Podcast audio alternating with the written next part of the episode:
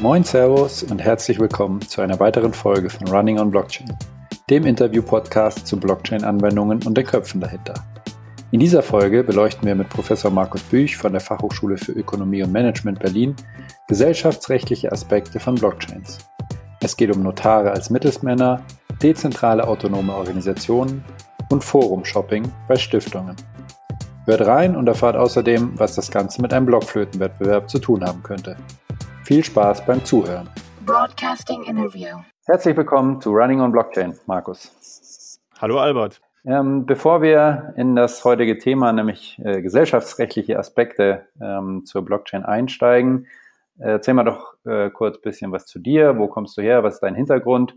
Und was hat dich dann letztlich auch zum Thema Blockchain gebracht? Ja, sehr gern. Also ich bin von Hause aus Jurist, aber eine lange Zeit in verschiedenen Wirtschaftskanzleien gearbeitet und ähm, irgendwann ähm, den Spaß an der Lehre gefunden und bin seit letztem Jahr Hochschullehrer an der FOM Berlin für Bereich Wirtschaftsrecht. Und zum Thema Blockchain bin ich gekommen, weil ich mich mit der Frage der Digitalisierung im Gesellschaftsrecht beschäftigt habe. Also da ich da sehr viel damit zu tun hatte und äh, man ja immer zum Notar geht und Gesellschaften errichtet oder Anteile verkauft und dort immer kommuniz die Kommunikation mit dem Handelsregister über den Notar äh, abläuft, habe ich mich irgendwann gefragt, kann man da nicht denn äh, neue Technologien nutzen? Mich also mit diesem Thema beschäftigt und dann bin ich irgendwann, also vor zwei Jahren, ziemlich genau zwei Jahren auf das Thema Blockchain gekommen, hatte das vorher noch nicht so auf dem Schirm und ähm, bin ganz spontan zu einem Meetup gegangen und habe mich dazu vorgestellt, und gefragt, ob mir vielleicht jemand helfen kann. Ich hätte da ein paar Fragen und so kam es dazu. Und so nach und nach bin ich dann immer tiefer in die Materie reingerutscht, habe dann irgendwann von diesen dezentralen autonomen Organisationen gehört und gemerkt, da gibt es Schnittstellen, auch mit meiner Dissertation, die ich zum Thema rechtliche Verselbstständigung von Organisationen geschrieben hatte und dachte, damit musst du dich mehr beschäftigen. Und das ist auch so der Kernbereich ähm, jetzt, in dem ich unterwegs bin. Das heißt, ich schaue sehr stark auf Organisationsstrukturen, Netzwerkstrukturen und Organisationen und habe das Glück auch mit ähm, ein paar Startups in dem Bereich Dinge, die ich mir theoretisch überlege, praktisch umzusetzen. Das heißt, du sitzt in Berlin, ähm, hast einen gewissen Lehrauftrag, also auch für Studenten und ähm, äh, Leute, die sich da an der FOM weiterbilden, aber gleichzeitig hast du auch äh, Beratungsprojekte mit eben diesen genannten Startups und anderen Unternehmen. Genau, so funktioniert das. Genau. Wie gesagt, wollen wir uns heute dem Blockchain-Thema aus rechtlicher Sicht nähern, vor allem aus der gesellschaftsrechtlichen Sicht ähm, und da ein bisschen die Frage beantworten, was denn die Distributed Ledger Technologie oder Blockchains mit Unternehmen beziehungsweise deren Organisationsformen zu tun haben. Ähm, wir hatten schon mal kurz dazu gesprochen und haben gesagt, dass wir es am besten in drei Bereiche einteilen und würden da tatsächlich jetzt gerne auf, auch ähm, einmal starten mit der ersten, dem ersten Bereich, wo es um die Digitalisierung von Unternehmensstrukturen geht und da eben den rechtlichen Blick darauf, wo man eben sehr schnell zu dem eben von dir schon angesprochenen Notar kommt, der eigentlich so eine klassische Mittelsmannrolle einnimmt. Kannst du da vielleicht mal einen Überblick geben, wie man da gedanklich am besten rangeht an das Thema? Ja, ähm, der Notar ist ähm, unter anderem ein Mittelsmann, der gerade im Bereich der äh, verteilten Netze oder Distributed Ledger Systeme immer wieder genannt wird, neben den Banken. Ähm, und in diesem Zusammenhang ähm, kann man vielleicht davon sprechen, dass das Gesellschaftsrecht ein relativ altes Recht ist in, in, in Deutschland, also auch grenzüberschreitend gesehen im internationalen Kontext. Und hier viele Dinge alle über dem Notar ablaufen, beziehungsweise das Gesellschaftsrecht als solches sehr von formalen Strukturen, sehr von Schriftform, sehr von Papier lebt. Und ähm, da muss man sich anschauen, insbesondere, warum ist das so? Warum hat man das so gemacht? Ähm, man kann also jetzt nicht einfach dahergehen und sagen, wie überall sonst auch im unternehmerischen Bereich, wir ersetzen jetzt oder wir schaffen das papierlose Büro und äh, ersetzen das durch digitale Strukturen. Ähm, sondern insbesondere die Aufgabe des Notars in diesem Kontext ist größtenteils, dass er halt identifiziert die Beteiligten, er verifiziert Transaktionen und er kommuniziert, wie ich es eingangs schon gesagt habe, mit, mit dem Handelsregister, welches dann ganz spezifische Daten von Unternehmen, von Organisationen, Kapitalgesellschaften ablegt Und ähm, wenn man sich diese Systeme anschaut oder diese Herangehensweise, dann kommt man eigentlich sehr schnell dazu, dass man sagen könnte, Mensch, hier könnte doch ein System, das gerade diese Aspekte, insbesondere Sicherheit von Transaktionen und Verifikation von, von äh, Transaktionen abspeichert und vor allem fälschungssicher ablegt, ähm, Teil einer Digitalisierungsstrategie oder einer Modernisierung sein könnte. Und ähm, wenn man aber genau hinschaut, ähm, was dann so die, die, die Themen an diesem Kontext sind, dann ähm, merkt man recht schnell, dass das Notariat als solches, gerade im deutschen Recht, einen unheimlich großen Stellenwert hat. Ja, das ist also kein, kein System, was ähm, irgendwie notgedrungen oder ein schmückendes Beiwerk ist dieser Prozesse, sondern das Notariat oder die ganze äh, notarielle Beurkundung und Beglaubigungsfunktionen haben ähm, gerade in dem Bereich oder im, im Kontext des Gläubigerschutzes eine ganz hohe Relevanz, da sie äh, dazu führen, dass letztlich jeder sich darauf verlassen kann, was in so einem Handelsregister eingetragen ist. Dort findet man ja unter anderem eingetragen, wer ist Geschäftsführer, ähm, was ist die Geschäftsanschrift, äh, wie viel Stammkapital äh, ist dort, dort, dort vorhanden und so weiter und so fort.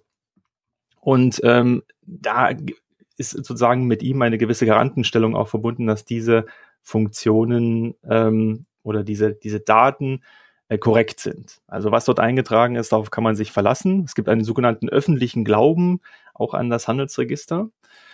Und ähm, zwischen und jetzt schwankt man sozusagen zwischen diesen zwei Polen, dass man sagt, okay, ich habe einmal dieses klassische System der Identifikation von Unternehmen in dem Bereich und auf der anderen Seite dieses, diese neuartige Technologie, die das ähm, vielleicht substituieren könnte, ähm, vielleicht verbessern, vielleicht unterstützen. Das weiß man nicht so recht. Ähm, momentan äh, ist in der Tat auch so eine Art Zweiteilung anzutreffen. Von europäischer Ebene wird sehr viel ähm, sanfter Druck, nenne ich es jetzt mal, aufgebaut auf ähm, die Mitgliedstaaten, ähm, dass sie sich einer Modernisierung, insbesondere einer Digitalisierung des Gesellschaftsrechts nicht verschließen. Insbesondere das Stichwort Online-Gründung nimmt hier einen wesentlichen Teil äh, ein. Und auf der anderen Seite gibt es so eine Art Bewegung ähm, aus dem Bereich der Rechtswissenschaft, die sich vermehrt ähm, dafür ausspricht, dass man das nicht einfach eins zu eins übernimmt und schon gar nicht auch das Notariat äh, dadurch ersetzt oder dass man von diesem Institut abgeht. Und ähm, da ist es momentan so ein wenig schwierig, wie man da zu einem Kompromiss kommen könnte. Ähm, aber nichtsdestotrotz muss man sich diesen Überlegungen stellen und es finden sich sogar im Koalition Koalitionsvertrag ähm, der jetzigen Bundesregierung auch ähm, gewisse Aspekte wieder, ähm, die da lauten, dass man doch über eine gewisse Modernisierung in diesem Bereich nachdenkt. Ja, aber was das nun genau heißt, oder weiß man natürlich nicht, in welche Richtung das gehen wird. Mhm. Kannst du vielleicht erst kurz einen Exkurs äh, was dazu sagen, wie groß dieses Thema äh, Notare, notarielle Beglaubigung, Beglaubigungen ähm, gerade aus Unternehmensgründungs-, Transaktions-, Finanzierungssicht in Deutschland ist? Also wie viele Notare gibt es, in, in, welcher Größenordnung, weil man ja im Alltag nicht so viel damit zu tun hat, ähm, passiert das Stand heute? Also aktuelle Zahlen zum Stand der Notare habe ich jetzt nicht, weil auch jedes Bundesland verschieden ist. Es gibt also einmal die nur Notare, wie zum Beispiel in, in, in Sachsen, ähm, oder halt auch Rechtsanwalts-Notar-Kombinationen wie in Berlin. Ähm, und das schwankt dann halt. Also genaue Zahlen gibt es nicht. Im Tagesgeschäft eines Unternehmens ist aber der Notar sicherlich ein, ähm, sag ich mal, ein guter Bekannter.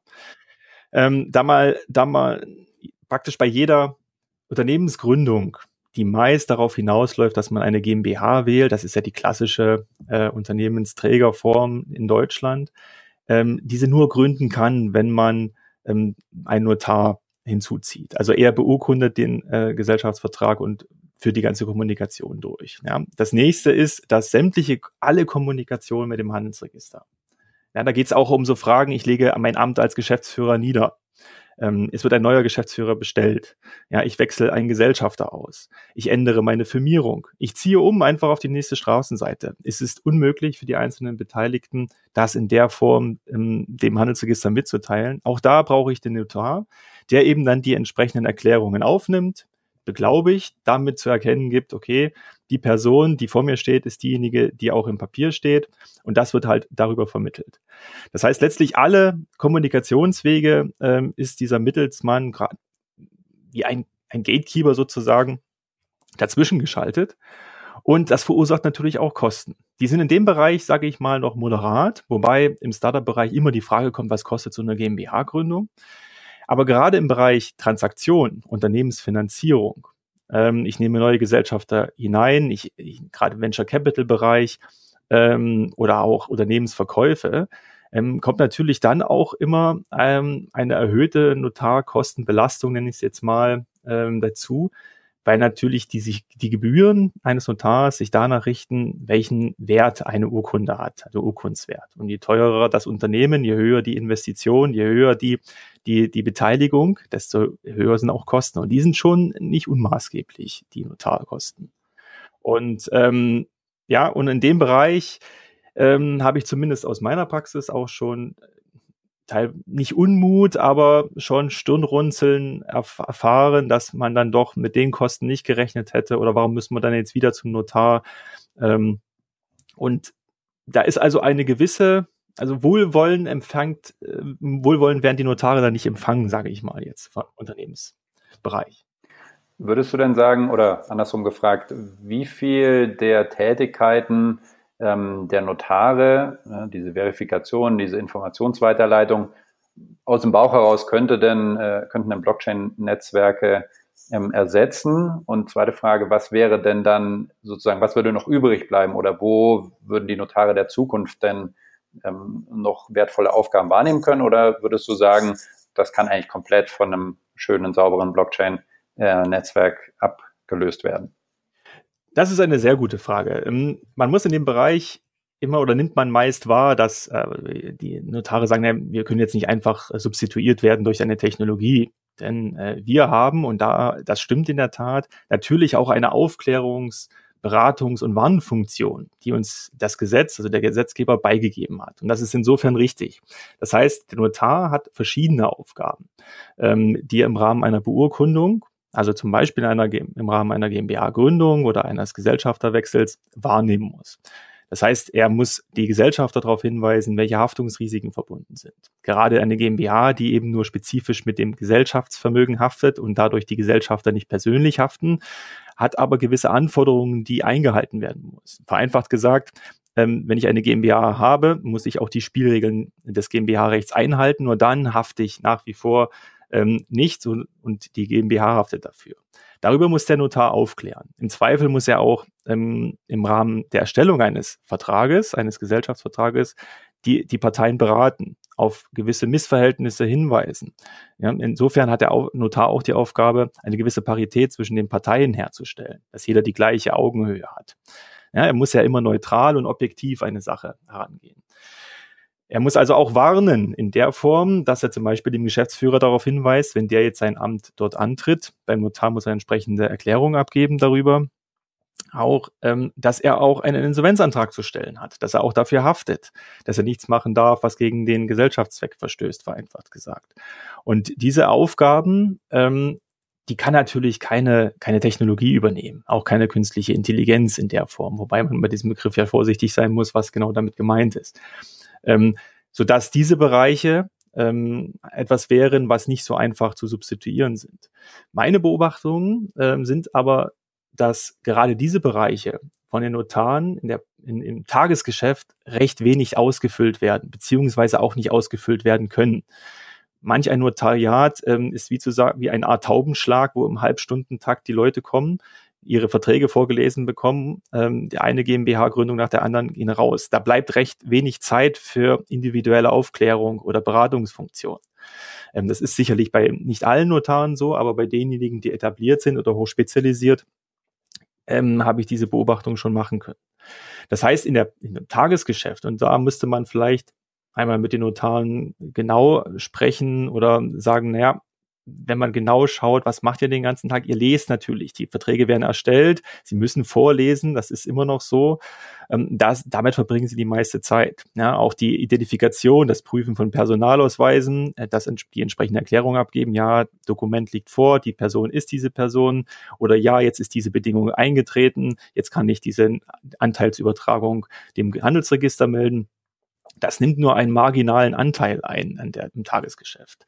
Und ähm, vor dem Hintergrund könnte man schon sagen, dass diese Technologie gerade bei diesen Identifikations- und Transaktionsprozessen, also bei dieser, ähm, insofern, dass ich Rechtsklarheit schaffe oder Rechtssicherheit, dass die unterstützend wirken könnte, so dass sich die Notare auf diese auch Kernfunktionen der Beratung, der Warnung, der Aufklärung ähm, mehr konzentrieren könnten, mache ich jetzt mal ein Fragezeichen dahinter.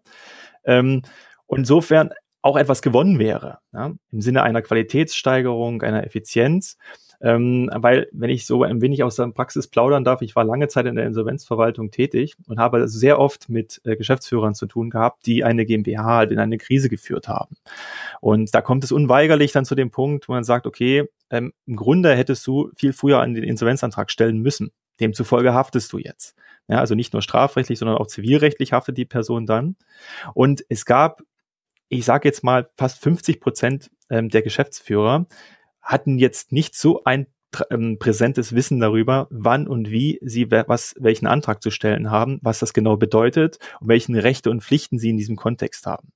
Wenn man sie dann darauf hingewiesen hat, dass im Rahmen ihrer, ihres Amtsantritts ja eine Belehrung vom Notar ähm, erfolgt sein sollte, müsste sogar, das wird sogar in den Urkunden festgehalten, die dann wieder einsehbar sind über das Handelsregister. Ähm, dann blieb meist nur die Antwort von, ja, da kann ich mich A nicht mehr daran erinnern, B, ach, das war relativ kurz oder eigentlich hat er gar nichts gesagt. Ja, und, und das ist so eine Erfahrung, wo ich sage, na, einerseits, wenn jetzt die Notare, und ich finde, das ist eine wichtige Funktion, will ich dazu auch mal sagen, die die ausfüllen, sagen, sie haben eben eine erhöhte Aufklärung, Warnfunktion und sie in der Praxis dann nicht stattfindet, ist das gerade in meinen Augen ein Anzeichen dafür, dass man das System einmal grundsätzlich durchleuchten muss und eben diesen Notaren Freiraum schaffen muss, indem ich Teile ähm, ihrer Arbeit technologisch unterstütze.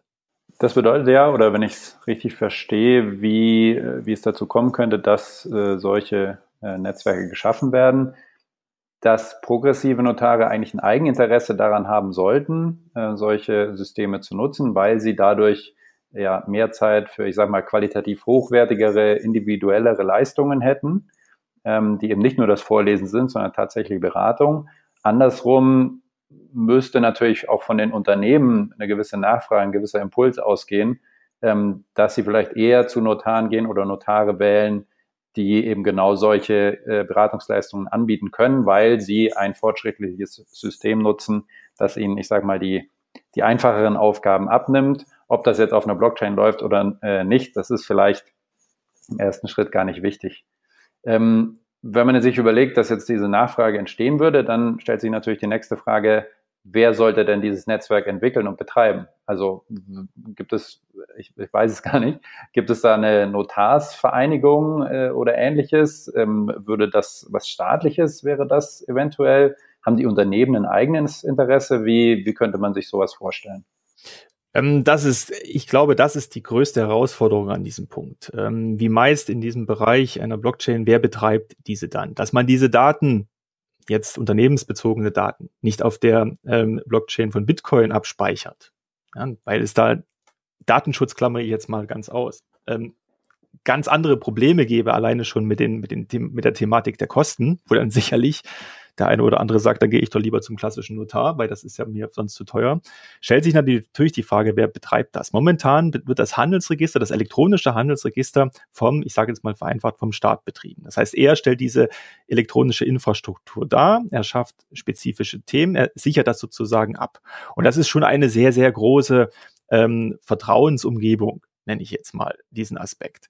Ähm, weil es ein staatlich kontrolliertes System und wir gerade in Deutschland, in dem Rechtsstaat par excellence der Welt, ähm, können wir uns also nahezu 100 Prozent darauf verlassen, dass das korrekt geführt wird, dass da keine Manipulation stattfindet, dass natürlich die, die Leute, die etwas eintragen, also die, die Rechtspfleger im Handelsregister auch mal Fehler machen und dann falsche Dokumente hinterlegen und sich verschreiben und vertippen.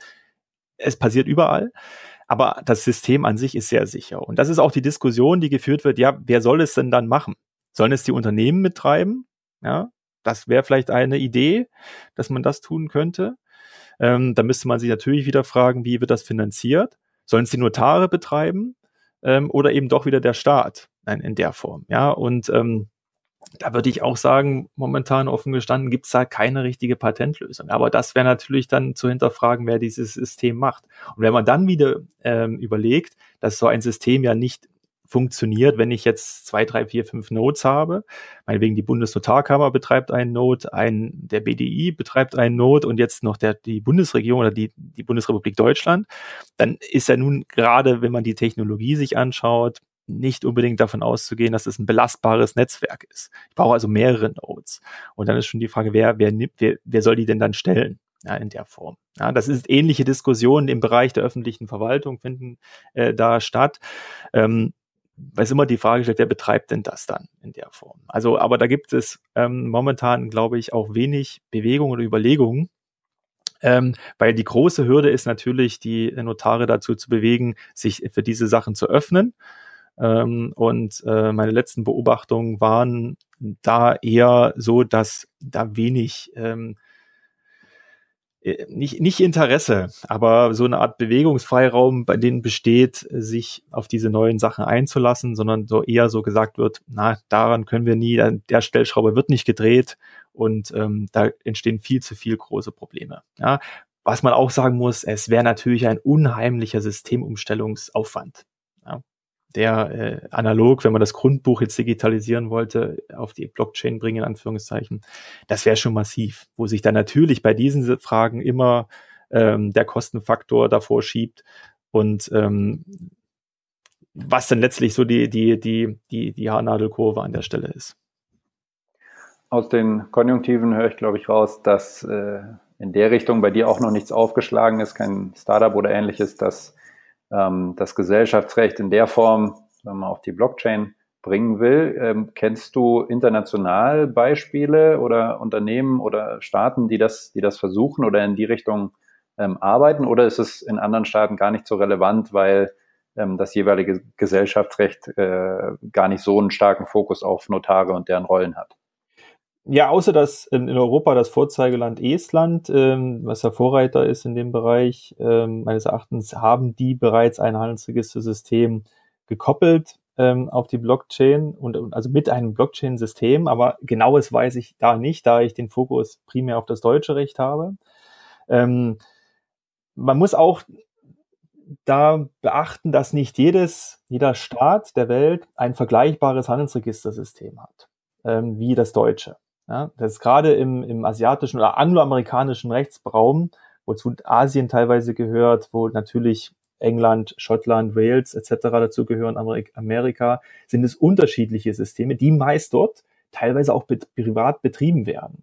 Und ähm, die aber nicht ein so hohes Vertrauen vermitteln wie jetzt das, das deutsche Handelsregister. Das heißt, dort ist man natürlich viel schneller. Insbesondere Delaware, das ist auch das Land, der für, für in, in den USA das für Liberalismus im Bereich der Gesellschaften steht, ähm, wo letztlich alles möglich ist, ähm, ist mein letzter Wissensstand, dass sie auch das etabliert haben, auch Organisationen auf der Blockchain zu gründen. Und da muss man aber auch wieder äh, fairerweise sagen, Delaware ist von, im Vergleich zu Deutschland ähm, klein, natürlich ähnlich wie, wie Estland letztlich. Ähm, und kann viel schneller agieren und hat möglicherweise dann auch ganz andere Interessen. Ja, Delaware und sowas gilt ja auch dann dahingehend als ein Sitzland, das alle ähm, Gesellschaften an sich zieht, gekoppelt mit Steuerprivilegien etc. Die haben also ganz andere Interessen ähm, dahingehend die Digitalisierung voranzutreiben.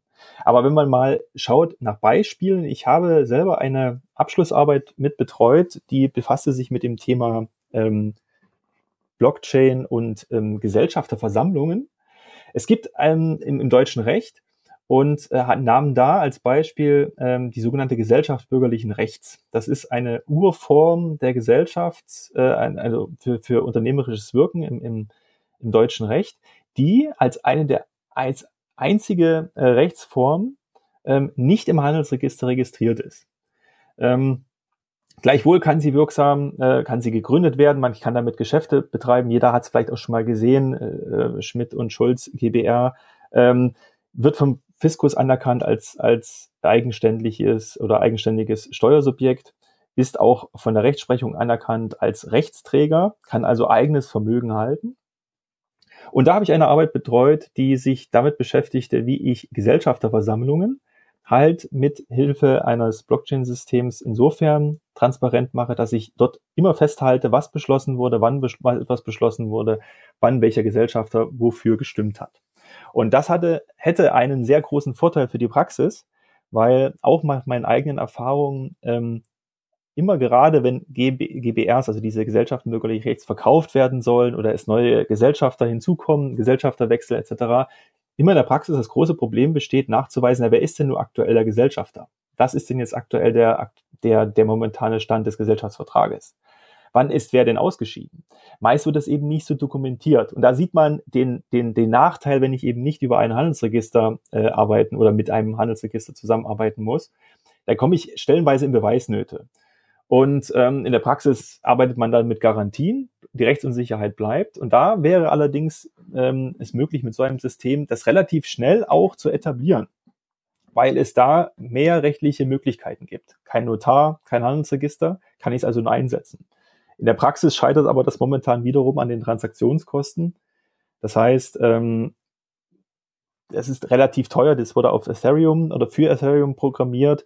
Ähm, wir haben nur ansatzweise die Transaktionen uns angeguckt und das wäre in die Tausende gegangen, alleine wenn man nur ein, eine Entscheidung, was machen wir nächste Woche in der Gesellschaft, ähm, nur in die Blockchain reinschreiben würde, ähm, sozusagen, dass das gar nicht wirtschaftlich ist. Ja, aber es gibt diese Überlegungen zumindest, also mit denen ich auch befasst bin, ähm, wo es auch Überlegungen gibt oder Möglichkeiten ähm, des Einsatzes oder was auch tatsächlich auch angeboten wird, ist alles zum dem Bereich virtuelle Gesellschafterversammlung oder Hauptversammlung, ähm, dass eben diese Abstimmungsprozesse, die im Rahmen dessen stattfinden, auch von äh, oder mit Unterstützung durch ein Blockchain-System ähm, abgesichert werden, so dass man immer das nachvollziehen kann, wie welche Abstimmungen stattgefunden haben. Da gibt es auch, glaube ich, einen, fällt mir der Name jetzt momentan nicht ein, ein Unternehmen aus den USA, das das relativ ähm, ausgefeilt auch anbietet. Dann würde ich sagen, kommen wir mal zum, zum zweiten Teil. Jetzt haben wir ja viel gesprochen über wie Unternehmen als Ganzes, äh, deren, deren Gründung und, und notarielle Angelegenheiten vielleicht in Zukunft über die äh, Blockchain abgebildet werden könnten. Jetzt kommen wir zum zweiten Teil, wo wir ein bisschen in die einzelnen Unternehmen reingucken wollen, ähm, um nämlich zu schauen, ob und welche Prozesse und Strukturen innerhalb der Unternehmen im organisatorischen Sinne ähm, durch Blockchain-Technologie unterstützt werden könnten. Da kommen wir natürlich äh, schnell zum Thema DAO, äh, Decentralized Autonomous Organization, ähm, die ja ganz neue Ideen, wie ein, eine Organisation, ein Unternehmen gestaltet werden kann und geführt werden kann und operativ betrieben werden kann, mit sich bringt. Wie ist denn da dein, dein Blick aus der, der rechtlichen Perspektive? Also diese, diese Strukturen, diese dezentralen autonomen Organisationsformen finde ich sehr, sehr spannend. Das ist in der Tat ähm, sehr, eine, eine sehr große Innovation, die, wenn man rechtshistorisch schaut, in ähnlicher Struktur vor 150 Jahren, über 150 Jahren in Deutschland schon stattgefunden hat, als man sich über die sogenannte juristische Person ähm, Gedanken gemacht hat. Und ähm, damals auch überlegt hat, wie können wir denn eine Organisation verselbstständigen rechtlich und so weiter und so fort. Und daraus ist aber letztlich unser ganzes Gesellschaftsrecht entstanden. Und in ähnliche Situationen befinden wir uns jetzt mit diesen DAOs, ähm, was ein, eine Idee ist, unabhängig von ähm, verschiedenen oder vorgegebenen Strukturen, jedermann ähm, eine, eine Organisation zu gründen, es zu ermöglichen, dass eine Organisation gründen kann und relativ einfach, dass andere Leute sich daran beteiligen können. Das große Problem in dem Kontext ist aber, allerdings bereits der Begriff der dezentralen autonomen Organisation, da wie allgemein auch in diesem im ganzen Blockchain-Space sehr von Schlagwörtern getrieben ist, ähm, die teilweise neu sind, ähm, teilweise entlehnt aus anderen Disziplinen und jeder spricht darüber, aber keiner weiß so genau, was damit eigentlich gemeint ist. Ähm, und insbesondere der Aspekt der Dezentralisierung oder wenn ich spreche von einer dezentralen Organisation, ähm, wird meist dahingehend in der Praxis genutzt oder nicht in der Praxis, aber in dem, im Bereich der Blockchain-Community, um herauszustellen, dass es etwas völlig anderes sei als die bisherigen Unternehmensstrukturen und insbesondere Organisationsstrukturen. Meist verbunden mit dem Argument, dass bei uns oder halt bei einer DAO alle Beteiligten ähm, das Heft in der Hand halten und bei allen Entscheidungen involviert sind. Und ähm, dass durch diese Struktur es eben vermieden wird, dass es einen Leader gibt, einen, einen, einen Anführer, der allein entscheidet. So wird ähm, meist hinzugefügt, lässt sich das Problem der Korruption, insbesondere des Missmanagements, ähm, verhindern.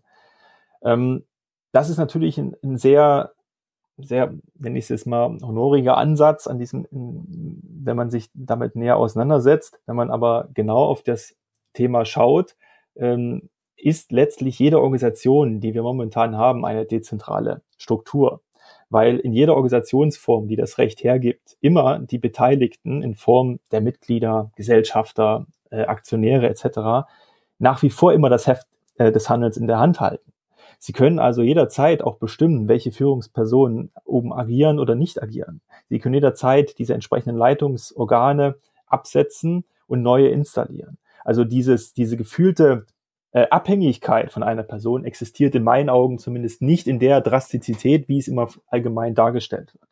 Mein Verständnis war immer, äh, dieser ideelle Wert von da aus, ähm, dass der dahin geht, ähm, weniger eben diese hierarchischen, klassischen hierarchischen Strukturen in Organ äh, Unternehmen und Organisationen zu haben. Ja, auf dem Papier ist der eine dem anderen äh, höher gestellt und deswegen zählt, was, was der sagt, ähm, sondern vielmehr dahin zu gehen, ähm, diese ganzen Regeln, ähm, die eine Hierarchie mit sich bringt oder diese Entscheidungsbefugnisse eher zu übertragen auf, ich sag mal, äh, leistungsbasierte Komponenten. Ähm, ja, wer bessere Software schreibt, bekommt mehr, wer bessere Projekte macht, äh, bekommt mehr. Ähm, und das alles sehr transparent dann in, in Code, in Smart Contracts zu gießen und dadurch eben wegzukommen von diesem stark hierarchischen System interner Organisationen hin zu einem eher ja wirklich leistungsbezogenen System. Würdest du das äh, auch so sehen oder äh, ging deine Überlegung da in eine andere Richtung? Ja, das ist auch eine spannende Frage, die man jetzt auf zwei Arten äh, beantworten kann. Ähm, das von mir vorher geschilderte ähm, war ein primär rechtlicher Aspekt. Das heißt, ähm, natürlich brauche ich immer eine Ansprechperson für eine Struktur, ähm, einen Geschäftsführer, einen Vorstand. Ähm, das Recht sagt sozusagen, um diesen Gläubigerschutz zu gewährleisten, dass wirklich für jede Organisation irgendein Ansprechpartner da ist, der letztlich dann auch, ähm, meinetwegen ganz salopp gesprochen, eine Rechnung erhält und die dann auch, äh, der halt auch kontaktiert werden kann und gefragt werden, warum bezahlst du denn jetzt nicht? Ähm, deswegen braucht es immer eine Person, die letztlich dann diese Organisation als Vertreter ähm, vertritt, ja, als, als Ansprechpartner fungiert und deswegen ähm, muss man sich immer auf eine Person ähm, einigen. Der andere Aspekt ist so eine Art, ähm, ich nenne es jetzt mal organisationstheoretischer Aspekt. Das heißt, wie strukturiere ich eine Organisation? Diese zwei Aspekte oder diese zwei Punkte muss man voneinander trennen. Weil letztlich, wenn man genau hinschaut, ist auch jede Organisation mit mehreren Personen äh, unabhängig von ihrer rechtlichen Struktur, das heißt Geschäftsführer, Gesellschafter und man müsste sagen Mitarbeiter, ähm, natürlich frei, da andere Hierarchien einzubauen und ähm, andere Schwerpunkte zu setzen oder andere Kompetenzen zuzuweisen. Das spielt so ein bisschen darauf hinab, ich muss ja nicht immer das Recht, was mir zustehen würde, ähm, auch tatsächlich nutzen innerhalb einer Organisation. Ich kann ja freiwillig auch gewisse Kompetenzen abgeben. Und natürlich ist das ähm, ein, ein sehr spannender Gedanke, dass man in einer Organisation, das vor allem gekoppelt mit einem Smart Contract oder einem DLT-System, ähm, insofern Transparenz schafft, dass wirklich nur ähm, verifizierbare Tatsachen über Kompetenzen oder Belohnungen oder sonstige Benefits entscheiden und eben nicht mehr eine natürliche Person. Also dass jetzt wie so ein ich eben diesen Mittelsmann habe, der sagt, okay, deine Arbeit war super, du bekommst jetzt die und die Sachen. Ähm, aber diese Systeme als solche gibt es in der Form schon. Die Diskussion gibt es ja agiles, agile Führungsstrukturen oder die eben äh, überhaupt keine Hierarchien haben oder flache Hierarchien. Das sind aber alles Themen, die letztlich ähm, außerhalb einer oder unabhängig von einem Blockchain-System gelebt werden können, die vielleicht, denke ich mal, ähm, mehr Transparenz dadurch dadurch erhalten. Ähm, aber wobei man auch sagen muss, dass die Technologie selber kein Garant dafür ist, dass es funktioniert. Weil wenn man sich auch die momentanen DAO-Strukturen anschaut, so muss man auch offen gestanden sagen, dass letztlich alles nur darauf hinausläuft, dass irgendjemand für irgendetwas Geld bekommt. Und ähm, es ist alles sehr kapitalgetrieben. Das heißt, die Incentivierung funktioniert meist so, dass derjenige, der den meisten Input liefert, ähm, dies tut, weil er irgendeinen Token bekommt, irgendeinen Coin dafür. Oder aber wer sich gegen eine Organisationsstruktur richtet oder eben nicht im Sinne aller Arbeit arbeitet oder Proposals einbringt, ähm, der entsprechend sanktioniert wird. Wenn man dagegen jetzt die, die originären Gedanken der Organisation stellt, dass die, die ursprüngliche Idee einer Organisation immer war und nach wie vor auch ist, und das ist auch im deutschen Recht verankert, dass ich einen gemeinsamen Zweck verfolge und alle daran arbeiten, diesen gemeinsamen Zweck zu verwirklichen. Und wenn man ins Gesetz schaut, koppelt das Gesetz nämlich gerade nicht irgendeine Belohnung oder Bestrafung daran. Freilich kann man ausgeschlossen werden aus einer Organisation, wenn man ähm, jetzt gegen die Interessen oder gegen die Interessen der Mitgesellschafter ähm, verstößt. Aber es wird immer noch so wie am Anfang, wie du auch gesagt hast, es gibt so eine Art idealistischen ähm, Zweck oder ein idealistisches Band zwischen den Organisationen Beteiligten. Und da hat in meinen Augen immer noch die klassische Organisationsform noch einen gewissen Mehr, Mehrwert gegenüber den rein ähm, tokengetriebenen ähm, DAO-Struktur. Aber um zum Eingang zurückzukommen zur Frage, es ist dahingehend natürlich ein sehr interessanter Aspekt. Und ein zweiter, der damit eine Rolle spielt mit der Dezentralität, ist natürlich, dass ich grenzüberschreitend super agieren kann. Also mit dieser Technologie ist es mir möglich, eine Organisation aufzubauen, ohne Rücksicht auf jede Grenze nehmen zu können, zu müssen. Das scheitert aber spätestens wiederum am Recht, weil das Recht eben an der Grenze aufhört und dort ein neues Recht anfängt. Also dieser Aspekt der äh, DAO aus internationaler, internationaler Sicht oder auf das Recht ist momentan eine der größten Baustellen, die es gibt, weil es dafür überhaupt keine Lösung momentan vorhanden, greifbar ist, wie ich eine solche Struktur fasse, nach welchem Recht wird die nun beurteilt, ja, wenn sie grenzüberschreitend agiert. Das ist natürlich ein unheimlicher Vorteil. Aber ähm, auch da verliere ich mich in Konjunktiven, wie das mal aussehen könnte. Ähm, weiß momentan keiner so richtig. So spannend das klingt, dass, dass man diese internen Strukturen eben über äh, Smart Contracts etc. abbilden kann, ja, dass er der Berührung zu Versicherungsthemen, zu Gehaltsthemen, zu arbeitsrechtlichen Themen, zu den von dir angesprochenen internationalen Themen und, und, und. Ähm, wie weit ist sowas in Deutschland denn äh, von der Realität entfernt? Wie viel, wie viel Jahrzehnte oder? Rein rechtlich gesehen, wenn man jetzt nur auf das Recht schaut, ist alles, was innerhalb einer Organisation geschieht, momentan sehr unreguliert in der Form, ähm, dass ich interne DAOs relativ einfach innerhalb von großen Organ ähm, Unternehmen etablieren könnte.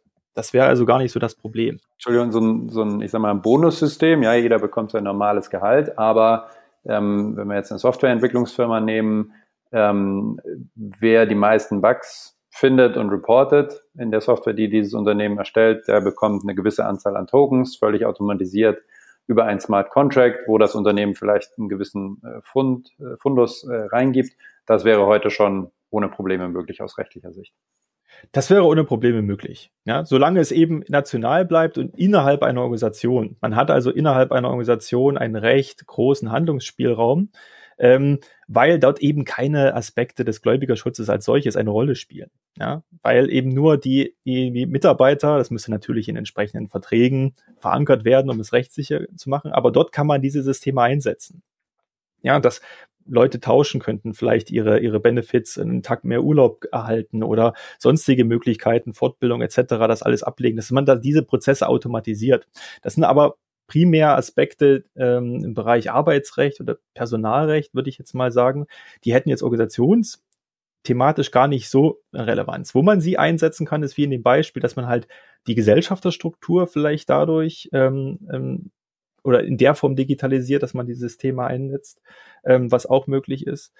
Ähm, aber alles, was letztlich die, die nach außen hin sichtbar wird, wie die Geschäftsführung ja, oder der, der Vorstand oder wenn sie jetzt eine grenzüberschreitende Aktivität entfalten wollte, da komme ich dann in Bereiche rein, wo ähm, so massive Änderungen auch im Gesellschaftsrecht notwendig wären, die zu etablieren. Ja, wenn ich meinetwegen sagen könnte, und es wäre möglich, es ist, ähm, ich habe auch schon so ein Konstrukt mitgestaltet, dass ich ohne einen Vorstand äh, agieren kann oder einen, einen Geschäftsführer, sondern eben Smart Contract gestützt Entscheidungen ausführe. Die Entscheidungen sind aber dann meist relativ einfacher Natur. Ja, also das ist ja keine komplexe Entscheidung, die dann ausgeführt werden muss. Wobei dann immer noch das Problem besteht, wer macht es denn letztendlich? Ja, also das große Problem bei dezentraler Entscheidungsfindung ist immer, dass es irgendeinen gibt, der es ausführen muss. Wenn diese Sache ähm, technologisch unterstützt ausgeführt werden kann, meinetwegen ich erhöhe jetzt irgendeine Transaktion, also ich höre den Gaspreis bei Ethereum jetzt meinetwegen, ähm, dann könnte das durch einen Smart Contract gestützt erfolgen, sodass ich keinen Menschen bräuchte, der das tut. Aber letztlich, und das sind meine praktischen Erfahrungen in dem Bereich, wo die Leute sich dann immer angucken am Tisch, ja, jetzt haben wir diese Entscheidung, aber wer führt es denn aus? Das heißt, irgendwann komme ich wieder dieses Oracle-Problem, also in einer negativen Form. Das heißt, ich muss aus dem System wieder raus in die reelle Welt.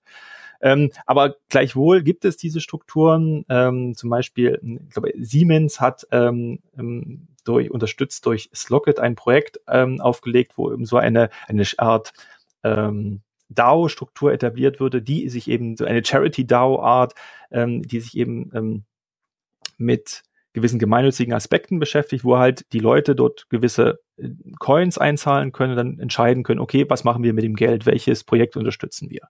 Sowas ist relativ einfach umsetzbar. Das ist aber letztlich auch nicht das Spannende. Spannend wird es natürlich dann, wenn man über die Grenze schaut. Und da müssen neben diesen gesellschaftsrechtlichen Veränderungen, die massiv wären, natürlich auch eine konzertierte Aktion mit anderen Ländern erfolgen. Weil es gibt ja einige Länder, die in Europa so Firmen sind und sich immer als der Blockchain-freundlichste Land darstellen, also Malta, Liechtenstein.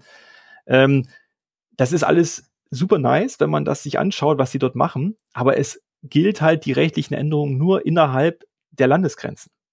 Das heißt, außerhalb fällt das letztlich in sich zusammen, wenn nicht das andere Land wiederum ähm, sich einem ähnlichen System verschreibt oder durch einen bilateralen Vertrag dieses System anerkennt. Ja, das heißt, man müsste dann in Europa sogar auf europäischer Ebene eine Gleichschaltung der, der verschiedenen äh, Gesetzmäßigkeiten einleiten, um dahin zu kommen. Ja, das ist in meinen Augen ähm, sicherlich kennst du auch die, die Schwierigkeiten der Abstimmung, gerade in, in solchen Themen im europäischen Bereich. Da sind wir, ich denke mal, da reden wir schon über einen Bereich von zehn Jahren, würde ich jetzt mhm. Recht, äh, Rechtswissenschaften, gefährliches Halbwissen. Es gibt auch diese europäischen Aktiengesellschaften, diese SE-Unternehmensformen. Äh, ja. Das muss ja dann auch was sein, wo, wo sich europäische Staaten darauf geeinigt haben, gemeinsame Regularien zu finden. Äh, ist das von der Größenordnung ein vergleichbarer Prozess und kannst du sagen, wie, wie lange der gedauert hat, bis es das überhaupt gab? Warum ein Gefühl dafür zu bekommen, was da alles passieren muss, dass solche europäischen neuen Rechtsformen entstehen? Ja, also den, die genauen zeitlichen Eingrenzungen kann ich nicht geben, aber es ist sicherlich ähm, auch, kommen wir in diesem Bereich zehn Jahre von Idee bis zur Umsetzung. Und man muss bei diesen ähm, Vehikeln auch immer bedenken, dass natürlich ähm, nicht gänzlich die nationalen Regeln ausgeschlossen werden. Das heißt, A, habe ich immer die Thematik, dass irgendwo muss diese Gesellschaft ihren Sitz nehmen. Ja, das ist also eines der, sage ich mal, der größten Probleme der Dezentralisierungswünsche ist, dass ich irgendwo einen Anker setzen muss für die Organisation. Das entspricht ja auch gar nicht der Idee der dezentralen autonomen Organisation, die praktisch überall und nirgends zugleich ist, wenn man so will. Ähm, das heißt, ich muss mich irgendwo verankern. Und so funktionieren auch diese, diese transnationalen europäischen äh, Organisationsformen. Und dann gilt immer noch, ähm, dass dieses europäisch ja, modifizierte Recht niemals so weit reicht, bis, wenn die Grundfesten einer nationalen Regelung angegriffen werden. Ja, das heißt, es gilt dann im Zweifel dann doch bei kritischen, gerade Thema Notar und Co., dann doch wieder die jeweilige nationale Regelung. Ja, freilich gibt es Vereinfachungsbereiche, aber ähm, es lässt sich kein Mitgliedstaat so weit reinreden, dass er sagt, ich akzeptiere das jetzt so, wie es von Europa kommt, weil teilweise dann natürlich damit gleichzeitig das eigene, äh, die eigene Historie gerade im Bereich des Rechts aufgegeben wird. Ja, und da gibt es natürlich immer so eine, gibt es Widerstände. Das heißt aber, das wäre in der Tat eine Idee, dass man so ein Vehikel halt anbietet und versucht, ähm, da neue Wege zu beschreiten oder auch bestehende ähm, vorhandene Strukturen nutzt. Und die, die SE, die hat ja noch so einen ähm, Kompagnon, die SCE, das ist die Europäische Genossenschaft. die in meinen Augen eines der spannendsten Vehikel ist, die momentan äh, in diesem Bereich gibt, weil unter anderem diese komplett digitalisierbar ist. Ähm, spannend in der, in der Form, weil sie keinerlei Notar braucht. Ähm, außer zur erstmaligen Initialisierung, das heißt, wenn der Vorstand dem Handelsregister gemeldet wird. Aber dann die ganzen Transaktionsprozesse, innerhalb neuer Genossereien oder neues Mitglied raus etc., kann alles digitalisiert werden. Und das ist natürlich ein unheimlicher Vorteil. Die ist aber so unterm Schirm bei vielen ähm, Startups oder in den Diskussionen. Da gibt es, glaube ich, Deutschland weit nur 10, 15 Stück, europaweit wohl 30, ähm, dass da keiner so richtig den Fokus drauf hat. Ja, das wäre ein ganz spannendes Vehikel, weil das sogar diesem klassischen Dezentralisierungsaspekt, jeder hat die gleiche äh, Stimmkraft in einem Netzwerk, ganz, ganz schön nahe kommt in dem Bereich.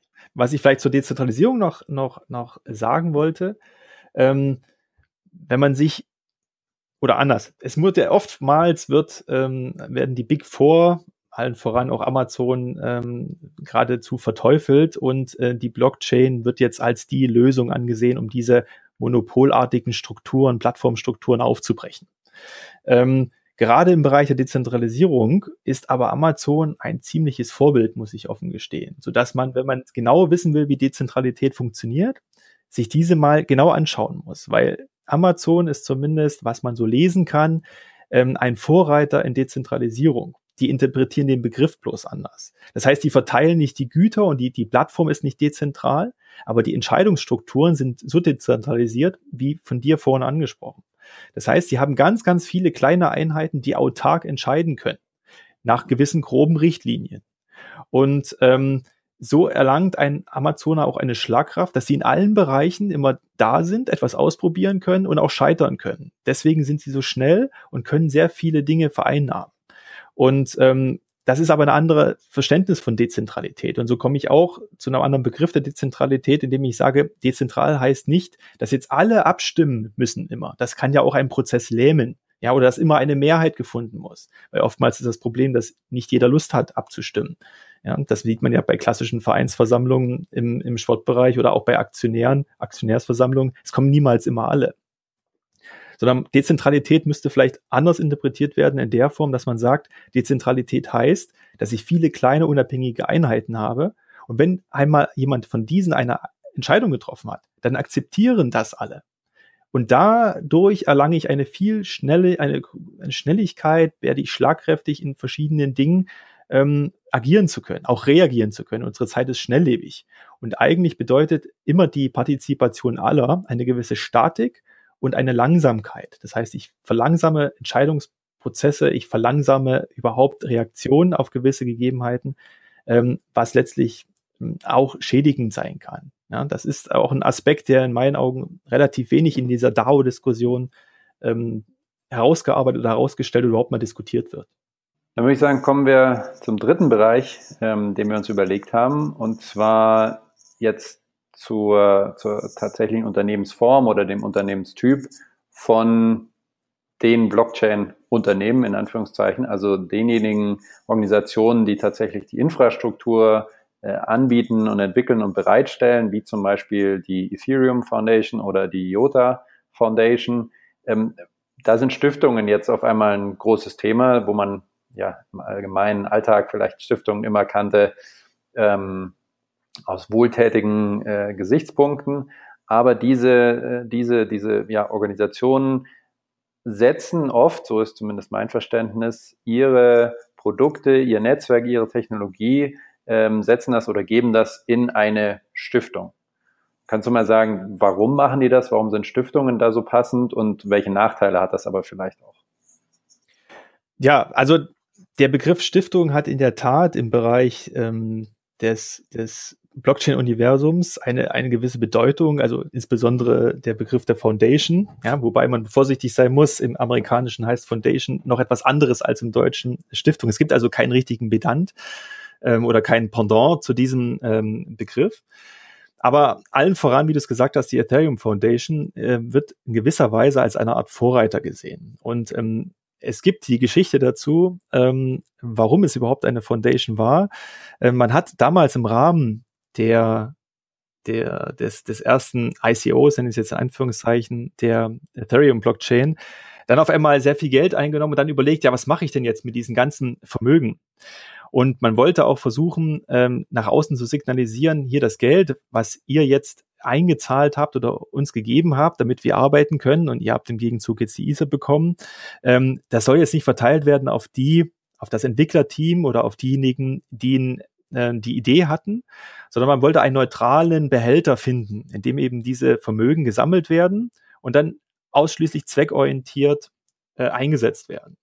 Und so ist man relativ schnell oder langsam auf die Idee gekommen, dadurch eine Stiftung zu nehmen. Und das Hauptargument äh, findet man heute auch bei YouTube noch eine entsprechende Pressekonferenz, glaube ich, dazu, war, dass die Stiftung im Gegensatz zu allen anderen Organisationsformen, die wir kennen, eben eine eigentümerlose Organisation ist. In der Form, dass sie keinerlei Gesellschafter, Shareholder, Eigentümer oder Mitglieder hat. Das heißt, diese Stiftung ist letztlich, wir Juristen sagen, eine, äh, ein rechtlich verselbstständigtes Vermögen, das vom Rechtsstaat Rechtspersönlichkeit erhält. Das eben wie eine Person anerkannt wird. Die hat auch einen Vorstand und die kann auch einen Aufsichtsrat haben. Das kann ich mit etablieren. Da unterscheidet sie sich nicht wie alle anderen oder von andere, allen anderen Organisationsformen. Aber es gibt eben keine Mitglieder. Das heißt, es gibt keine ähm, Personen, die jetzt Veränderungen oder Entscheidungen treffen können, was zu tun ist.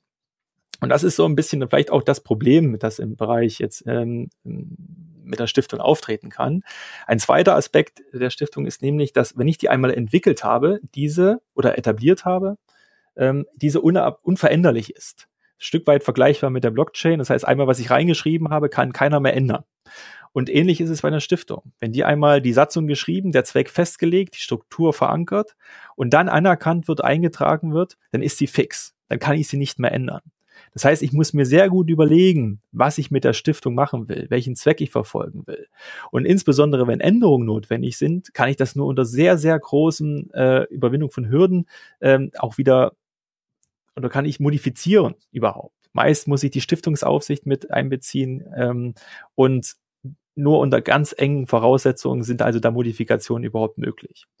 Und jedenfalls ist ähm, hat man sich damals dafür entschieden, dass halt die Foundation das Beste ist, um dieses ICO-Vermögen zweckorientiert und dem Zugriff von Shareholdern entzogen ähm, konzentrieren kann und somit zweckgebunden einsetzen kann. Und das hat zu gewissen Nachahmungseffekten geführt. Das heißt, wenn einmal so ein Projekt ähm, etabliert war und sich durchgesetzt hat, kam das dann mehr und mehr in Mode, nenne ich es jetzt mal, dass alle sagten, ja, ich möchte äh, irgendwie so eine Struktur entwickeln, die äh, nicht jetzt den Entwicklern gehört oder denjenigen oder dem, dem Startup, dem die Idee ähm, entsprungen ist. Und ähm, da ist man mehr und mehr dazu übergegangen, so eine Foundation zu entwickeln. Das ist, glaube ich, grenzüberschreitend aktiv. In Deutschland ähm, gibt es mit der IOTA Foundation auch eine entsprechende Struktur, die aber, wenn man sich die Satzung anschaut, anders aufgebaut ist. Und da kommt man wieder in die Tiefen des Rechts, so ein Stück weit hinein. Die IOTA Foundation hält nur einen Teil der entsprechenden ähm, Kryptowährung, die IOTA ausgegeben hat und ist vom Zweck, wenn man sich den anschaut, eigentlich dafür gedacht, Forschung zu unterstützen, also diese wissenschaftlichen Aspekte dieser Technologie weiter voranzutreiben. Das hat den Hintergrund, dass die als gemeinnützige Stiftung anerkannt ist ähm, und sozusagen steuerrechtlichen äh, Themen folgen muss und insbesondere, und das ist wieder der, die Krux einer Sache, nicht wirtschaftlich aktiv sein kann.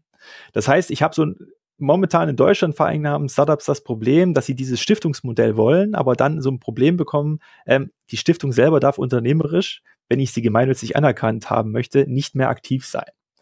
Und ähm, da gibt es jetzt so eine Art Dualismus, den man auch feststellen kann. Es gibt meist eine Stiftung, die Teile des Netzwerkes hält. Also IP-Rechte werden meist übertragen oder ein Teil der Einnahmen aus einem ICO oder sonstigen Crowdfunding, wenn ich es jetzt mal neutral bezeichnen will.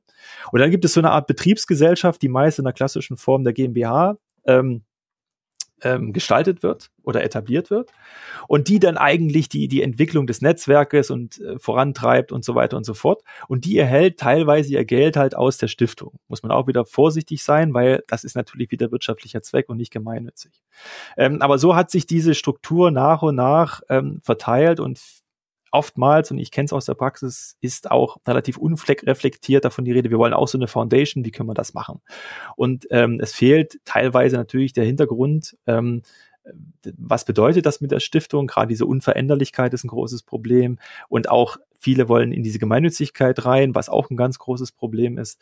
Ähm, aber im Grunde ist die Stiftung dahingehend eine schöne Struktur, weil sie dieses Blockchain-Ideal ähm, als Organisation nachzeichnet, ja, im Sinne einer Unveränderlichkeit, ähm, was aber wiederum dazu führt, dass ähm, eben so eine gewisse Statik einhergeht. Ja, das heißt, wenn ich einmal so eine Stiftung aufbaue, nach zwei Jahren feststelle, Mensch, ähm, wir sollten vielleicht doch lieber in dem Bereich aktiv sein und ich habe das in die Satzung reingeschrieben, dann steht es nun drin. Dann kann ich nichts mehr machen. Dann ist es unveränderlich in der Form. Ja. Jetzt hattest du aber gesagt, es gibt so eine Stiftungsaufsichtsbehörde oder ähnliches. Ja. Ähm, bei, ich sag mal, wirklichen Blockchains wäre das ja nicht mehr notwendig, weil es nun mal technisch einfach nicht nicht geht, das nochmal ähm, zu ändern. Gibt es denn da irgendwo auch Anknüpfungspunkte, dass die ähnlich wie bei den äh, Notaren überlegen, ob man tatsächlich deren ganze Prozesse, die die haben oder jetzt nicht nur von der Überwachung, sondern von Stiftungen, das auch mit Blockchain-Systemen äh, zu vereinfachen, zu verbessern oder ist das, sind das völlig getrennte Welten? Also ich glaube, diese Welten haben noch nicht mal richtig Kontakt miteinander aufgenommen. Ja, also ähm, ich komme ja auch so ein Stück weit, bedingt durch meine äh, Dissertation, die eben auch zum Stiftungsrecht war, aus dem Bereich äh, der Stiftung. Und ähm, da gab, gibt es nach wie vor kein elektronisch geführtes Stiftungsregister. Jetzt gibt es aktuell, ganz aktuell, eine, äh, gibt es einen Gesetzesvorschlag, eine Reform des Stiftungsrechts soll herangetrieben werden ähm, eben auch einhergeht, sowas zu etablieren. Also das heißt, da sind wir quasi noch in der Kindergrippe, wenn man so will, und Blockchain ist dann schon ein Studium, wenn man Verlauf nachzeichnet.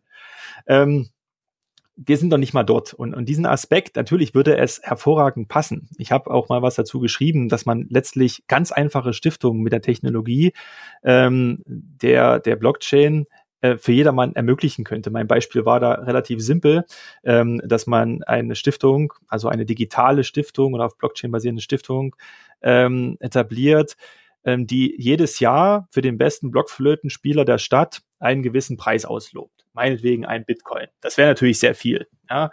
Ähm, und wie könnte man das feststellen, wer der beste Blockflötenspieler ist? Naja, man schreibt einen entsprechenden Smart Contract, verknüpft den mit einem Musikprogramm über ein Mikrofon muss dann derjenige etwas vorflöten und je nachdem, das Lied ist halt festgelegt, wie viele Töne er richtig trifft, könnte relativ simpel dargestellt werden, ähm, wird der Smart Contract an die Person dann ausgeschüttet, ähm, die die höchste Trefferquote hat. Ja, relativ einfach.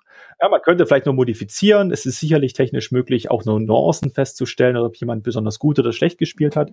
Aber da könnte man relativ einfach so eine Struktur aufbauen. Da würde die Stiftung oder natürlich unheimlich gewinnen durch diese Technologie. Und man bräuchte in der Tat keinen Stiftungsvorstand, keinen teuren ähm, Apparat, der jetzt diese, die, die in Form eines Kuratoriums, wo man dann sich vorstellt, dann spielt man dort vor und da sitzen da drei Professoren und die entscheiden dann, ob man gut gespielt hat oder nicht. Und dann kriegt der Vorstand die auf, die, die entsprechende Weisung, okay, schütte er denen jetzt ein Stipendium aus. Da könnte in der Tat ähm, die Technik mit dieser Stiftungsstruktur verschmelzen, könnte etwas Neues erwachsen. Aber bis wir dort so sind, müssten so viel Änderungen geschehen, die wieder mit dem Gesellschaftsrecht zu tun haben, die ähm, wenn man jetzt tatsächlich von einer Stiftung reden will, notwendig wären. Nichtsdestotrotz wäre das eine Idee, die in der Praxis umgesetzt werden könnte. Freilich dann wiederum vielleicht innerhalb einer Organisation oder durch einen individuellen Vertrag. Das ließe sich ohne weiteres bewerkstelligen. Jetzt hatten äh, wir schon ein paar Stiftungen in Deutschland angesprochen ähm, und vorher über das Thema ähm, europaweite mal mindestens Unternehmen, Organisationsformen gesprochen. Gibt es denn äh, in Europa noch weitere oder andersrum gefragt, in anderen europäischen Ländern wird auch ähm, Stiftung als Rechtsform für Blockchain-Unternehmen gewählt oder gibt es da nochmal ganz andere Herangehensweisen? Also ganz kurz eine, eine, Anmerkung, weil wir vorhin schon europäische Organisationsform hatten mit der SE und der SCE. Es gab mal die Idee einer europäischen Stiftung. Ähm, die ist aber leider gestorben. Ja, es wäre vielleicht Zeit, die mal wieder zu beleben und weil die eben auch in dem Kontext vielleicht eine Rolle spielen könnte. Aber zurück zur Frage. Ähm, es gibt zurzeit auch so eine Art Forum-Shopping, nenne ich es jetzt mal, innerhalb Europas. Ähm, wer jetzt das flexibelste Stiftungsrecht hat, ähm, der zieht natürlich auch spezifische Blockchain-Startups an, die sich in dem Bereich ähm, ähm, neu strukturieren wollen, also auch diese Foundation etablieren möchten. Ähm, das ist ähnlich wie damals, als die Limiteds nach Deutschland kamen, weil die natürlich dann propagiert wurde, die kann ich mit einem Pfund gründen und muss nicht 25.000 Euro wie in Deutschland auf den Tisch legen. Hat natürlich auch seine Nachteile. Und es gibt in der Tat zu beobachten und man kann beobachten, dass die Niederlande derzeit einen gewissen Run erleben in dem Bereich. Ähm, zum Beispiel, ähm, was relativ aktuell ist, im letzten Monat kam das circa raus, dass die äh, Corda, ähm, dieses Konsortium, eine, eine, eine sogenannte Stichting, mhm. also ähm, statt Stiftung eine Foundation etabliert hat in den Niederlanden. Und ein deutscher Vertreter ist Xane, die auch eine Stichting dort etabliert haben. Und ähm, das ist eine sehr spannende Entwicklung. Ähm, wenn man genau hinschaut, ähm, was das niederländische Stiftungsrecht anbietet, muss man freilich sagen, dass das niederländische Stiftungsrecht zwar auch dieses klassische Stiftungsmodell vorhält. Das heißt, wenn ich das einmal in Beton gieße, dann ist es fest.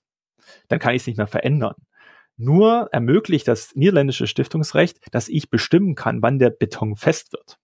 Das heißt, ich habe eine gewisse flexible Struktur. Ich kann also in den Satzungen anders als in Deutschland, anders als in der Schweiz und sogar stellenweise muss man sagen, anders als in Liechtenstein, dass er nun das Stiftungsland ist, ne, als Steueroase und wo die Stiftung sehr, sehr ähm, also in Liechtenstein gab es mehr Stiftungen, die dort errichtet wurden als Einwohner. Die haben ca. 35.000 Einwohner. Und wir alle kennen noch die ganzen Steuerskandale, die mit einhergingen. Und die waren immer schon sehr bekannt für ihre flexiblen Strukturen. Aber die Niederlande ist noch mal ein Stück flexibler.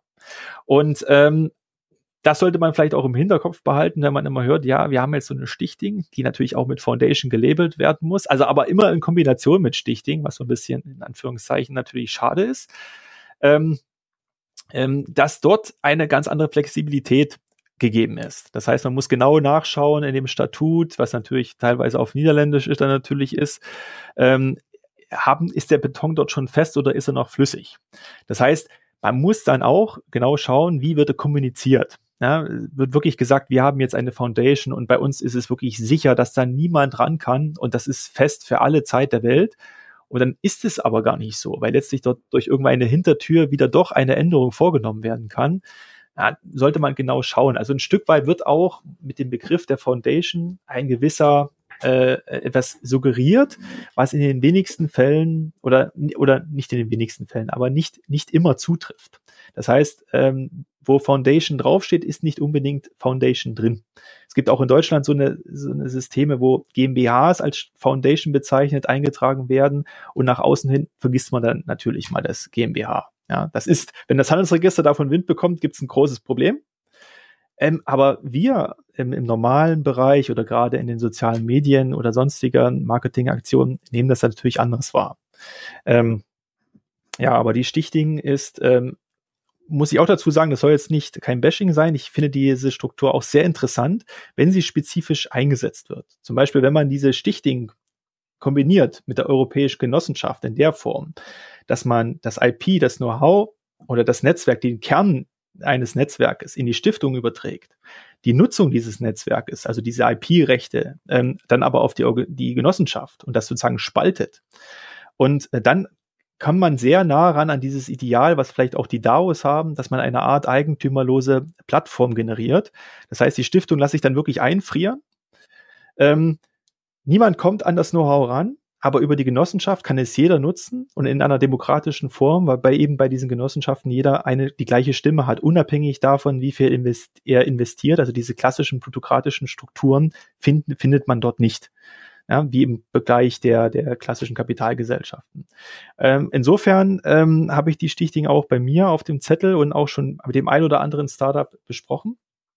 Ähm, zumindest, dass es als Fernziel dienen kann, mal diese Struktur aufzulegen. Ja, also das, ähm, man muss es dann aber auch richtig gestalten und in meinen Augen auch korrekt kommunizieren, warum man das macht, wie man es gemacht hat oder warum man bis jetzt noch die Flexibilität lässt und das vielleicht einen späteren Zeitpunkt erst einfrieren lässt. Wir kommen so ein bisschen zum Ende. Vielleicht noch als letzte Frage. Wo kann man denn mehr über deine Arbeit und die Themen, die wir jetzt besprochen haben, erfahren? Ähm, muss man sich äh, an der FOM einschreiben? Hast du einen Blog, äh, Twitter, ähnliches? Äh, wo kann man da mehr über erfahren? Also man, man findet mich über die sozialen Medien. Ähm, die ein oder andere Veröffentlichung wird man auch finden über diese Kanäle. Also ich sitze immer noch an einer Arbeit zur DAO, die tatsächlich noch immer noch nicht fertig wird, leider. bei ein, zwei Blogs habe ich auch mal etwas veröffentlicht dazu. Über die FOM muss man sich nicht einschreiben, aber es wird aller Wahrscheinlichkeit ein Symposium zu diesen Themen stattfinden unter dem Motto Unternehmen der Zukunft, wo eben diese Organisationsstrukturen auch eine Rolle spielen werden. Ähm, oder wenn man auch eine Masterarbeit dazu schreiben will, ist man bei mir natürlich auch sehr gern äh, gesehen zu diesen Aspekten. Ähm, aber ansonsten, da ich wirklich sehr viel am Schreibtisch sitze, entweder mit Leuten oder für Leute etwas ausdenke, mit denen etwas aushecke, ist es manchmal wirklich so, ist ein Stück weit Experimentierküche oder halt mir Gedanken mache, bin ich nicht, nicht so präsent in diesem Bereich, also ähm, vielleicht auch bei der einen oder anderen Konferenz. Ähm, aber über die FOM kommt man natürlich in, mit mir im Kontakt und äh, wer sich auch wissenschaftlich damit austauschen will, ist natürlich da gern gesehen. Super, äh, sehr spannend. Dann nochmal vielen Dank für deine Zeit und sind wir mal gespannt, wo das Gesellschaftsrecht und die Blockchain in zehn Jahren stehen. danke dir. Ja, dann sprechen wir Alles klar, machen wir. Gut, danke. Bis Ciao. dahin. Tschüss. Interview confirmed. Vielen Dank fürs Zuhören. Wenn euch diese Folge von Running on Blockchain gefallen hat, hinterlasst uns doch bitte eine positive Bewertung bei iTunes, damit auch andere unseren Podcast leicht finden können. Und falls ihr spannende Blockchain-Projekte aus Deutschland, Österreich und der Schweiz kennt, von denen ihr sagt, die sollten wir auf jeden Fall einmal interviewen, dann schreibt uns einfach eine kurze E-Mail an kontakt at runningonblockchain.com. Bis zur nächsten Folge von Running on Blockchain.